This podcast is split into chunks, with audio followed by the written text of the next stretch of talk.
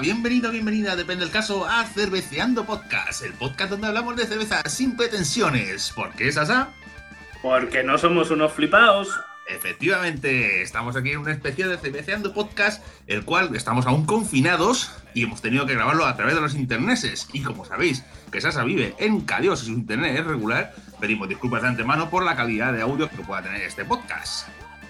Efectivamente, Pipica. eh, pediros disculpas si esto se entrecorta, pero es la única manera de daros vuestra dosis bimensual de cerveceando. Ya vivisteis que en el episodio número 5 hicimos un pequeño episodio de las cervezas que nos estábamos tomando en el confinamiento y finalmente, puesto que lo teníamos ya preparado y, todo, pues hemos decidido grabar un episodio normal, aunque sea confinados. Y en este caso, pues eh, es un episodio un tanto especial, como digo, ya lo tenemos preparado hace tiempo, ya que vamos a hacer dos batallas como hacemos normalmente, pero en este caso la primera batalla va a ser eh, cervezas chinas, ya sabéis, el coronavirus pues se inició, o parece que se inició en Cuando un chino se comió un pangolín, se comió un pangolín, bueno, unos dicen un pangolín, otros un murciélago, otros, otros que se había comido un coreano salvaje, pero bueno, no lo sabemos. Y pues eso, especial cervezas chinas. Y luego también teníamos preparado una batalla de cervezas italianas. Pues bueno, ya sabéis, en Italia pues es el país que, de Europa que no lo vio venir, salvo pues todo el capitán a posteriori y toda esta gente, expertos en pandemias que lo vieron todo y todo el mundo Oh, sabía que nos íbamos a morir. tenemos una cantidad de expertos que es una barbaridad. No sé cómo- Cuar- En España hay 47 millones de expertos en pandemia. O sea, Ay, que, va. atentos.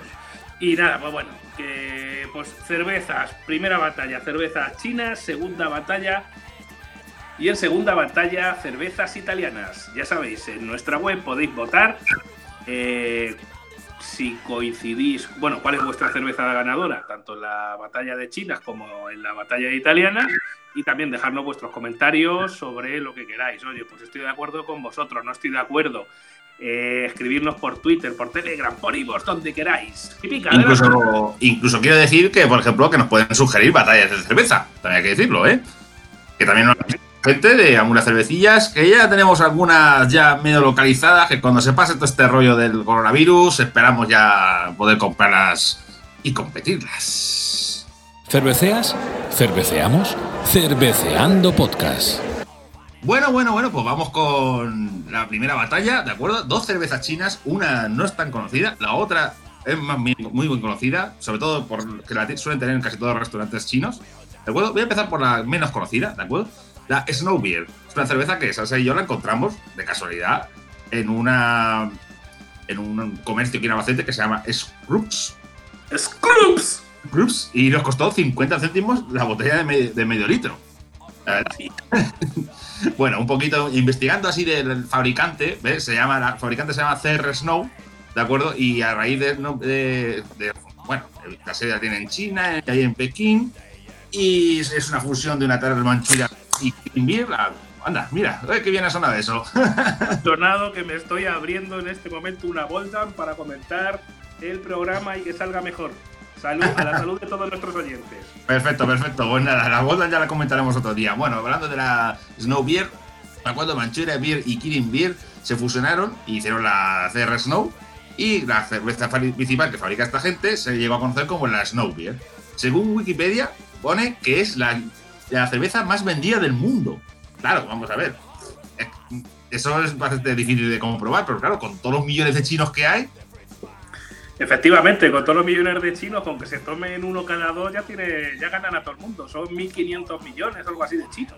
según hemos leído, he leído por aquí, tiene el 21% de la cuota de mercado. O sea, 21%, que eso es una barbaridad, pero bueno. Claro, el, 20 Y el hace- 21% de la cuota de mercado, y sobre todo si el mercado es chino, eso es que te da litros y litros y litros. Sí, sí. Y en el 2018, de hecho, esta compañía, la- eh, bueno, parte de la compañía la compró Heineken, otra del macro grupo, por supuesto, aquí para hacer la super mega cerveza. Ponen que encabezan las listas de ventas de cerveza con 100 millones de hectolitros al año. 100 millones de hectolitros. Hectolitros. Luego tenemos que echar luego un cálculo pipica de, de cuántos, cuántos estadios del Real Madrid son 100 millones de hectolitros. para que nos hagamos una idea, pero yo a mí me suena que van a ser muchos. Por lo menos 5 o 6. bueno, y pasando a la cerveza en sí, ¿de acuerdo? Eh, esta cerveza es una tipo Lager Pale, ¿de acuerdo? Fabricante, por supuesto, como hemos dicho antes, es CR Snow. Tiene 4,5 gramos, no es exces- excesivamente alcohólica. El IBU no hemos encontrado ninguna información en Aptam ni nada, no pone nada, ¿de acuerdo? La valoración tiene un 7 y pico, bueno, tiene 7.000 valoraciones. Y de media creo que era un 2 y algo, si no recuerdo mal, lo guardo. De todas maneras, toda la información esta la tenemos en Antap. Dime, Sí, eh, te digo, son 7.795 valoraciones al momento de la grabación de este podcast, con una media de 2,34. Para ser la cerveza número uno de ventas en China, se ve que el Antape no se utiliza demasiado allí. Así que No, eh, tener de Antape hagan publicidad allí para que lo utilicen porque me, sorprendió que tan pocas valoraciones. No llega A lo mejor 8.000. tienen, tu- su, a lo mejor tienen su propio antape ahí en, en- China. ¿sabes? Eh, Es, es muy posible. Tiene Es su propio posible. internet, pues imagínate. Bueno, y si recordáis el capítulo que hicimos hace poco del especial de la cerveza de menos de 30 céntimos, también vamos a decir los ingredientes, ¿vale? Los ingredientes completos vienen en francés, ¿vale? Porque el castellano solo viene como que contiene malta de cebada y punto. ¿De acuerdo? Los completos en francés pone, pone ya agua, malta de cebada y tal. Por cierto, eh, ¿qué más podemos decir de esta cerveza? Pues ya pues vamos a pasar ya a las valoraciones, ¿no? ¿O qué, Sasa? Ah, dale caña. A ver, ¿cómo te, ¿a ti cómo te Bueno, lo que estaba diciendo de los ingredientes, que bueno, el- en francés pone agua de, agua de malta de cebada, eh, arroz y lúpulo. Y bueno, las valoraciones, voy a empezar yo. Como estoy hablando de la cerveza yo, voy a empezar yo. Bueno, yo le he puesto un 1 miserable. A secas. Así, a secas, un 1. Una nota un poco bastante mala. Vale. Para mí, yo digo que es una lager rubia muy clásica, entre comillas lo de la clásica, ¿de acuerdo? Es, es una cerveza muy, muy, muy suave, ¿de acuerdo? Aroma, aroma nulo, no tiene nada, espuma tampoco tiene prácticamente nada. No tiene un sabor desagradable, ¿de acuerdo? Por eso le pongo un 1, ¿vale? Y no, que no es malo, pero es que el sabor lo noto yo escaso y duran nada en la boca, nada, prácticamente nada. Me recuerda a las, cervezas estas que las que hablábamos el otro día de las cervezas de menos de 30 céntimos. O sea, una cerveza, dice, gracioso es un comentario de decir esta cerveza es difícil de encontrar, pero fácil de olvidar. O sea, una cerveza meh, que, uf, eh, va a ser internacional, se queda del montón. Esa es mi nota, personalmente. ¿Y tú, Sasa, qué opinas tú de aquí, de cerveza Snow Beer? Pues nada, la Snowbeer yo le puse un uno, he sido un pelín más benevolente que tú, le he puesto un, un uno y medio sobre sobre cinco y eh, como tengo que, pues al igual que tú, eh, muy poca espuma que dura lo mismo que una chocolatina en la puerta de un colegio, o sea, nada.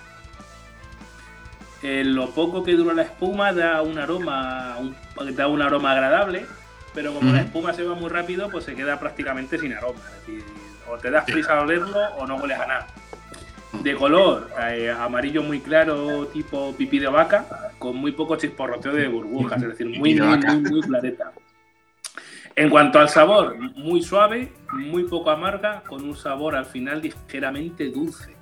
Al no tener apenas espuma, parece que te estás bebiendo casi más un zumo que, que una cerveza.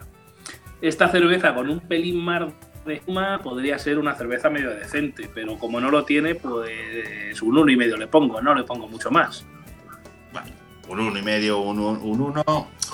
La primera, primera cerveza analizada de chinas. meh, No os ha quedado la cosa Flojeta, flojeta. Flojeta. Bueno, vamos con la siguiente cerveza, que es la Sintao, y te voy a dejar a ti, Sasa, que nos digas un poquito. Bueno, la Sintao, que la conocemos, la verdad. Sobre Sí, a ver, prácticamente en cualquier, yo creo que en cualquier restaurante chino de, de toda España, eh, si pides una cerveza china es la que tienen.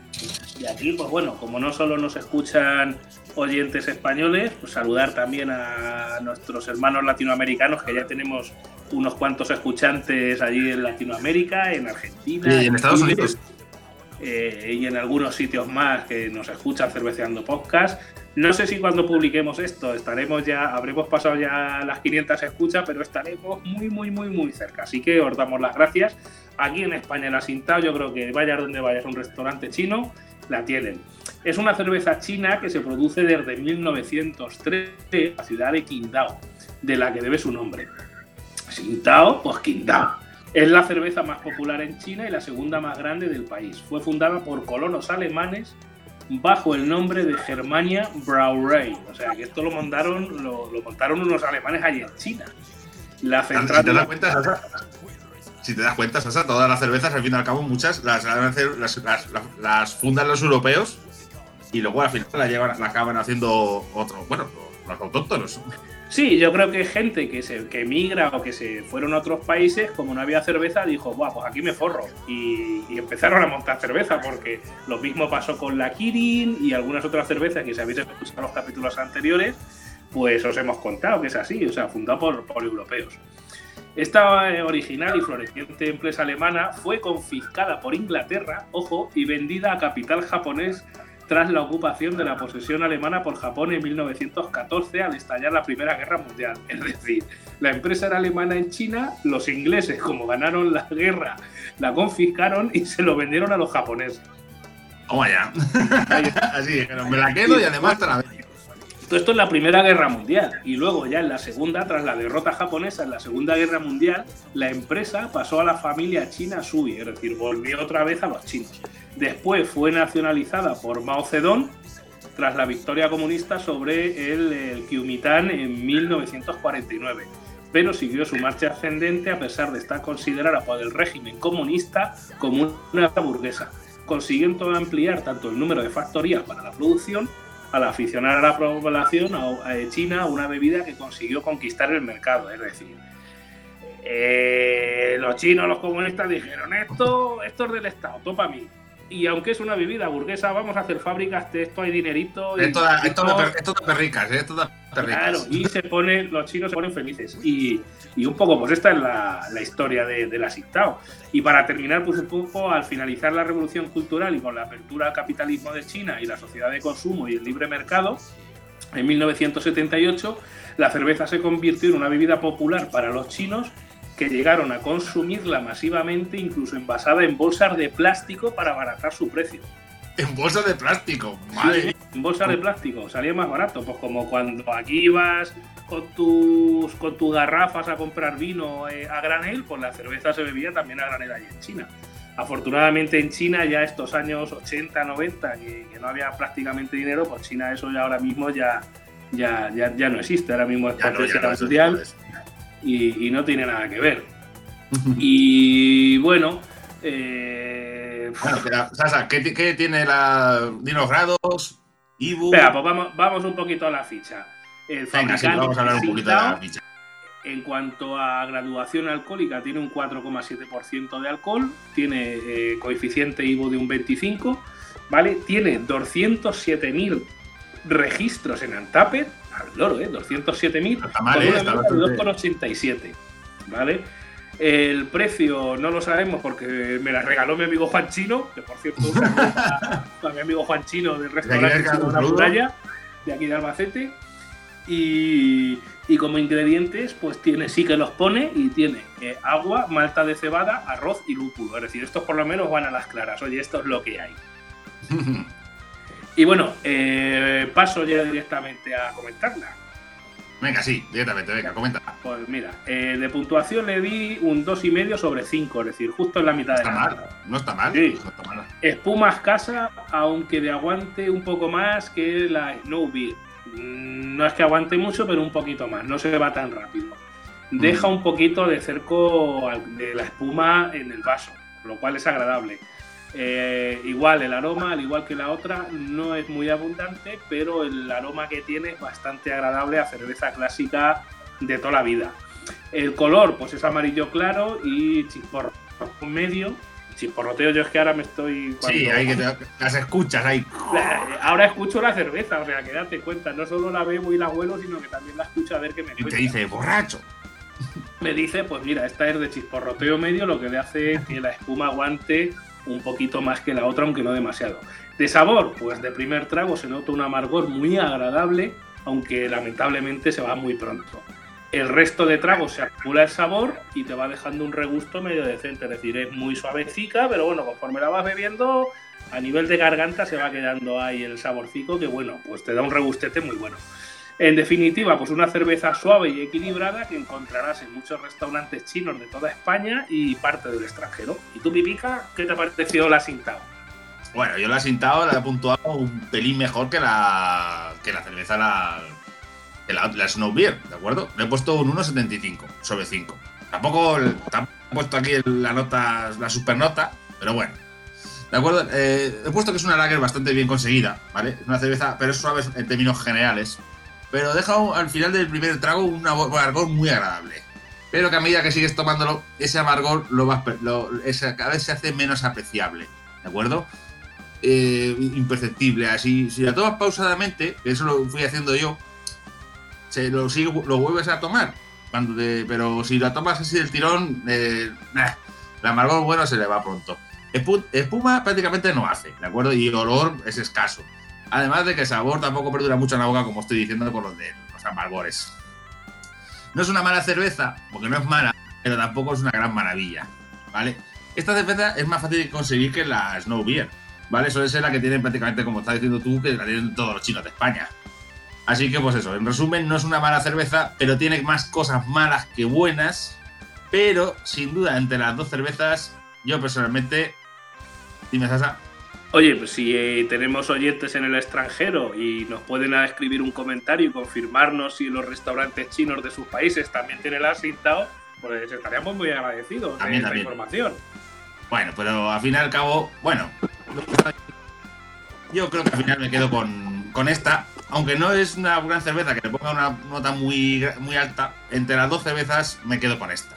Así que Así resumiendo, Sasa, vamos a hacer un resumen para la gente. ¿Tú qué opinas? ¿Mejor la Snow Beer o la Sintao?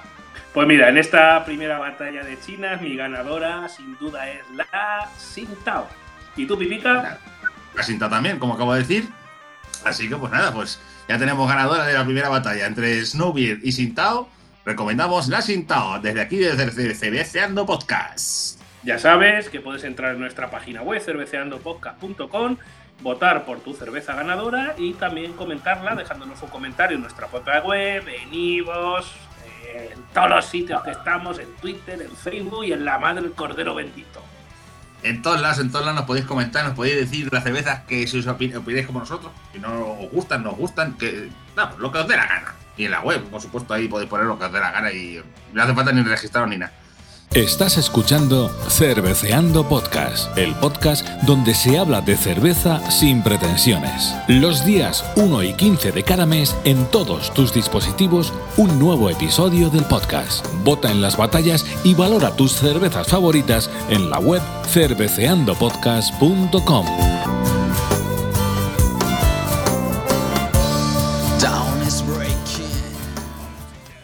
Pero bueno, pues nada, vamos con la siguiente batalla. Efectivamente, eh, vamos ahora, eh, como hemos dicho, a la batalla de cervezas italianas. Vamos ahora a la segunda batalla de Cerveceando Podcast. Como os hemos adelantado hace un ratito al comienzo del episodio, vamos a tratar en este caso una batalla de cervezas italianas. Pipica, ¿cuál es la primera cerveza que vamos a tocar esta tarde?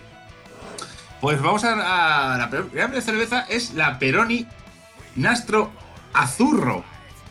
Que me corrija un italiano si la pronuncio mal, ¿de acuerdo? Perdón. Seguramente que esté mal pronunciado, pero bueno. Pero seguramente, ¿de acuerdo? La, cerveza Peroni, es la que aquí vamos, la que vamos a analizar. Y, eh, ¿qué podemos decir de la cerveza Peroni? Pues la cerveza Peroni nace en 1846, ya nos vamos al siglo XIX, ¿de acuerdo? En Vigevano, por obra de Francesco Peroni. Francesco. Francesco. Francesco no tiene una cerveza buena, una Peroni. En 1864 se inaugura su segundo establecimiento en Roma. Roma ya suena más, ¿eh? Que, la, sí, ya, un, poquito más, sí. Un poquito más, ¿eh? bueno, ahora en Roma, madre mía, a ver cómo se toman las Peronis. Bueno, a partir de 1867 la compañía comienza a ser gestionada por Giovanni Peroni, hijo de Francesco, con la ayuda de su hermano Cesare. Cesare.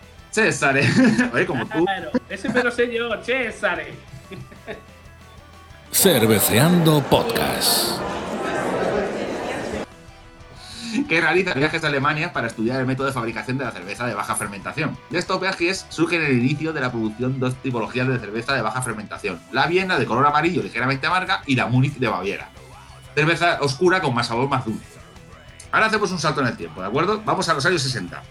La Peroni conoce, conoce un periodo de difusión en toda Italia gracias al eslogan Llámame Peroni, seré tu cerveza y una serie de campañas publicitarias.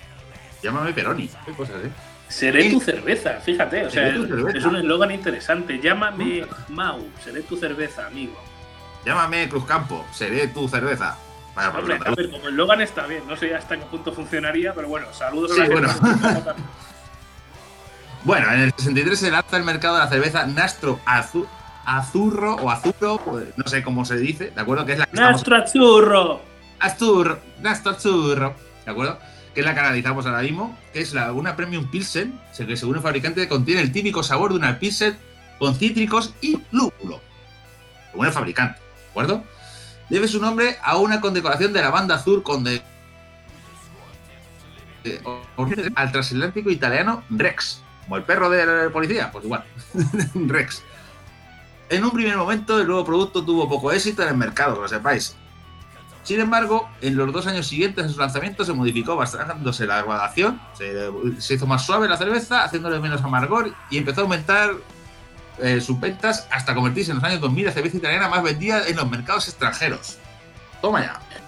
Fíjate lo que comentamos a veces, que no todo el mundo le gustan las cervezas fuertes o, o muy potentes en cuanto a amargor, y evidentemente hay gente que le gustan las cervezas más suaves y que tienen una muy buena cuota de mercado. Fíjate el ejemplo, o sea, no triunfaron nada y cuando le bajaron tanto el amargor como la graduación alcohólica, reventaron el mercado en Italia. Ahí, de hecho, tiene bastantes. Eh, Peroni tiene bastantes variedades. Tiene la Peroni Lager, la Peroni Gran Reserva, Peroni Grandi Reserva Doppio, Malto, doble Malta, supongo que será. Doppio Malto, pipica. Doppio Malto, Peroni Gran, Gran Rosa. Pero, Peroncio, Peroni senza glu, sin gluten, Peroni 3,5, Peroni Forte, Peroni cheese lemon con limón. Peroni cruda. Pues nada, pues eso. Una, un montón de variedades. Vamos a hablar de la Peroni Nastro Azurro o Azurro, o cómo se, cómo se quiere pronunciar esto. que, no, que, no, que nos lo diga nuestro, si tenemos a alguien que sepa italiano, algún italiano. Por favor, corregidnos si lo decimos mal. Por favor, que nos lo diga. Ahí la está, pues efectivamente. Vamos a ver, la Peroni esta tiene un 5,1 de grados, ¿de acuerdo? No está mal. La graduación, un poquito más de, de, lo que suele ser, que suele ser 4,8. El IBU no hemos encontrado nada adelantado, ¿de acuerdo? No pone ningún índice de graduación. Tiene 286.000 registros. No está mal. Con una media de 3,14, que está bastante bien sobre 5, ¿eh? El precio ya, sube un poquito, ¿de acuerdo? Vale 1,62, ¿vale? La hemos comprado en este caso en el Alcampo. Y los ingredientes tienen agua, malta de cebada y lúpulo. Y, Sasa, eh, vamos a decir, a ver, ¿qué puntuación has puesto tú y qué puntuación le he puesto yo? Empieza tú, Sasa, por ejemplo. Venga, pues vamos, yo le he dado a esta Peroni Nastro Azurro, eh, le, bueno, creo que me está saliendo un acento entre italiano y argentino. Es que los italianos y los argentinos son primos hermanos, ¿eh? Sí, bueno. ya, ya, bueno, bueno, no sé. Eh, como hemos dicho, eh, que nos escribáis por Facebook o por Twitter o en la web y nos decís cómo se pronuncia. Yo le he puesto un 3 sobre 5. O sea, que está. está, mal, está mal, está para mí es una cerveza que está un poquito por encima de la media, ¿vale? Cerveza muy aromática, con un buen olor agradable a la nariz. Uh -huh. eh, conforme cae en el vaso, va dejando un aroma muy bueno. Es decir, tú la vas echando y no hace falta poner la nariz encima, sino que te va dejando un olorcico conforme cae muy bueno.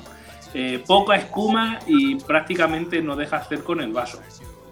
La espuma no aguanta mucho, pero el chisporroteo de las burbujas sí. Y para mí es hipnotizante. Es decir, en esta me quedé mirándolo un rato y me quedé embobado, mirando cómo subían las burbujas. Cómo va subiendo, ¿no? Las burbujas. Sí, es, si remueves el vaso se escucha el chisporroteo sin, sin acercar apenas el oído. Es decir, tú remueves un poquito el vaso sin acercar la oreja y empiezas a escuchar la música que, que, hace la cerveza. Respecto del color, pues es una, una cerveza de color amarillo intenso, ¿vale? De sabor, pues tira ligeros toques ácidos y el amargor viene casi al final del trago, aunque se va rápido. Una cerveza ligera con buen aroma y muy refrescante que entra muy bien. Y eso, eh, cuando las cervezas entran bien y empiezan a tener más de 5 grados de graduación, hay que tener es cuidado. peligroso tomarlas sin nada de comida.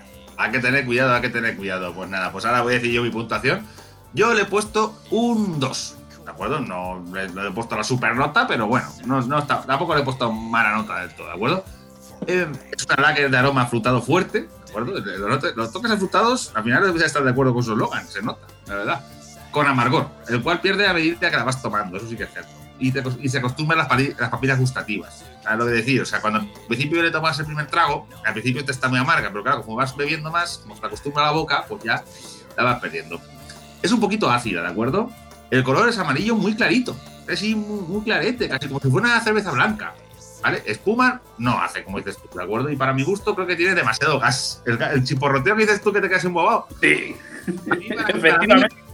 Para mí es, para mí es una, ah, algo que le quita, porque para mí es como que tiene mucho gas. De esto que a lo mejor luego te viene sin querer, sin querer un eructo interno y, y te pica las narices, ¿sabes? Sí, a veces pasa. Vale, pues eso. En líneas generales creo que es una cerveza para salir del paso, personalmente.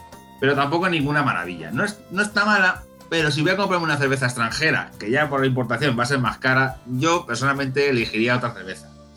Ideal, eso sí que es verdad que es ideal para la gente que le gustan mucho las lager y sale un poco de ese mundo. O sea, la gente que bebe solo lager y Pilsen lager, rubias, clásicas de toda la vida, pues eh, sí, para esa gente sí la recomiendo. Pero yo personalmente el precio, como hemos dicho antes, unos 62, no me merece la pena gastarme ese dinero en una cerveza que prácticamente que podía comp- no compite con una nacional o bueno, una más barata, personalmente.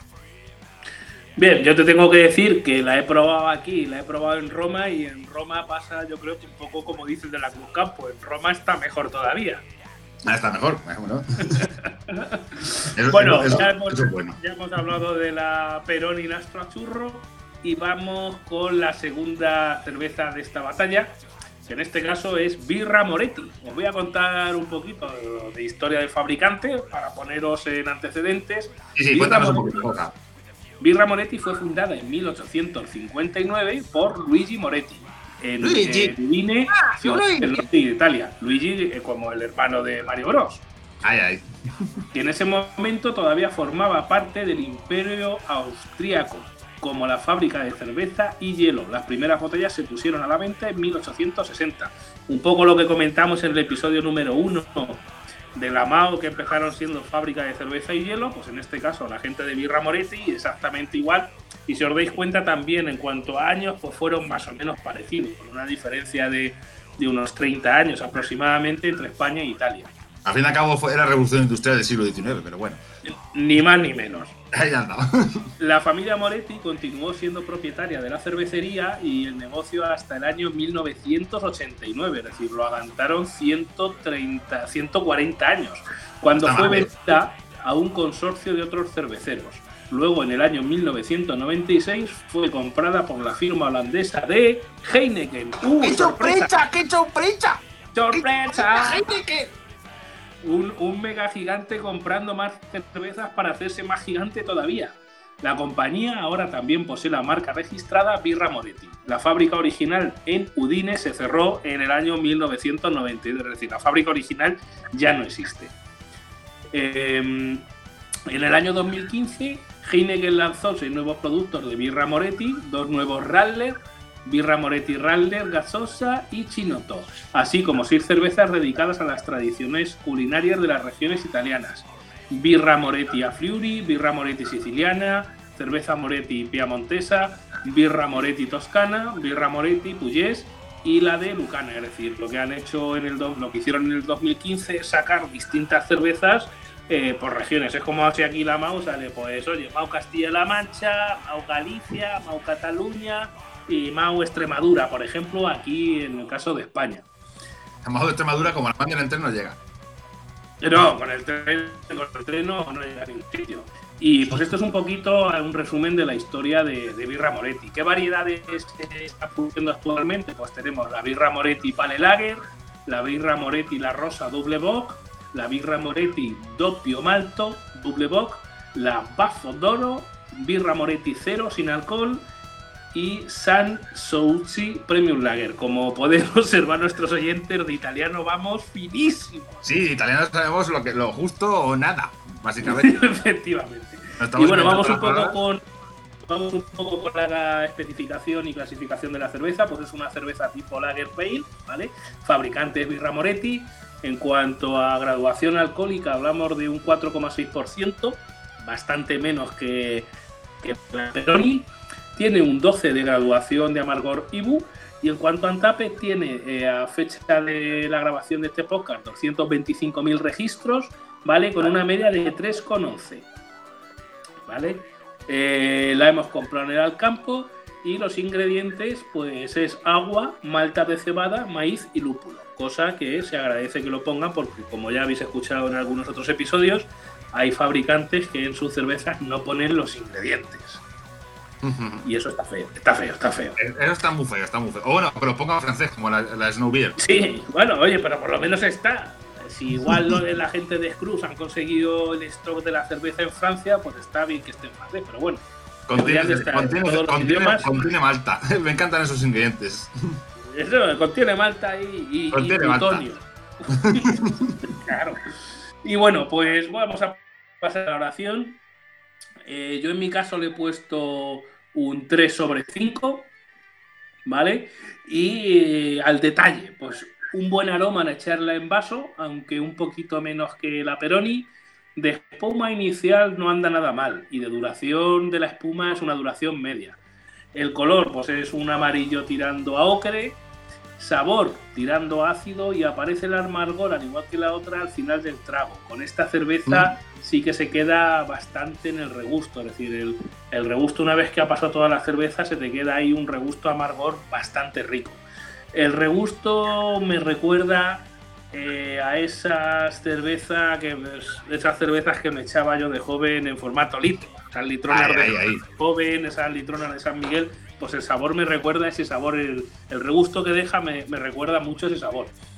Cerveza muy suavecita y refrescante y al igual que, que la otra cerveza de la batalla, pues en Roma sabe mejor. ¿Y tú, Pipica?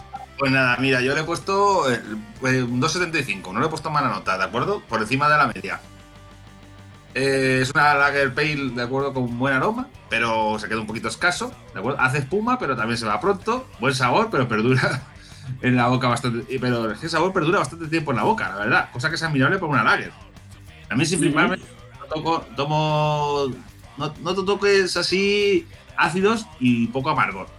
El color, para que me entiendan los hombres, es amarillo oscuro. Eh, yo, yo, que la paleta de colores es amarillo oscuro, amarillo claro. A mí, no, a mí me dices vainilla y no sé lo que es. que es un, la vainilla es un sabor. Es un sabor. pues eso. Pues eso, amarillo oscuro, de acuerdo. Me parece una buena cerveza, la verdad. La sitúa como estoy diciendo, la sitúa por encima de la media. Tampoco la cerveza de mi vida, pero se defiende bastante bien. Eh, en general considero que tiene un sabor muy agradable eh, y digo lo mismo que antes. Si tengo que comprarme una cerveza extranjera, probablemente no elija esta. Pues para gusto los colores. Pero sí que es cierto que si tengo que comprar dos cervezas italianas, sí que me quedaría sin dudarlo con esta. O sea, me gusta más la, la Birra Moretti que la Peroni. Así que me ha sorprendido para bien. No, pensaba que. de verdad no pensaba que le iba a poner una tan buena nota. Pensaba yo que se iba a quedar con dos, un y medio, tal, pero no, me, ha sorprendido para bien. Me gusta mucho la vida, la vida Moretti. Comentar que para aquellos que no lo hayáis probado, recomendamos que la probéis y sobre todo eh, lo que es la etiqueta sale eh, lo que parece un mafioso tomando una cerveza y la verdad es que la etiqueta es muy chula. No, pues nada. Eh, resumiendo, entonces al final, Sasa, hemos visto que tú, a la, tanto a la Peroni como a la Moretti le has puesto un 3 a cada cerveza sí, señor, hay empate, así que tengo que, desempatar. Tienes que desempatar, porque yo sí que, para mí sí que, yo, para mí gana la. Vamos, pues gana la, la Moretti. Tú. pues como para. La vas a para ti gana la Moretti yo tengo un empate, pues mira, para mí, en este caso, para no estar de acuerdo y generar un poquito de polémica, va a ganar la, la Peroni. La Peroni. ¿Qué te parece? Pues que muy bien, pero que sigo pensando que la Moretti es mejor. bueno, para ti, ya saben todos los oyentes que pueden entrar en cerveceandopodcast.com y votar la cerveza ganadora de la batalla. Y nada, hasta aquí las batallas de hoy. Eh, no sé si el próximo eh, episodio lo seguiremos grabando confinados o no, pero lo que sí tener claro es que mientras que estemos bien de salud, el próximo día 1 de mayo habrá otro episodio de Cerveceando Podcast con toda seguridad. Efectivamente, de despedirnos, muchas gracias por escucharnos, gracias a casi las 500 escuchas que vamos a tener. Y por supuesto, cuando escucháis el tema que va a sonar a continuación, sabéis que nos vamos, pero intentaremos que el día 1 de mayo tengáis otro episodio nuevo de Cerveceando Podcast. Adiós. Adiós amigos, hasta la próxima.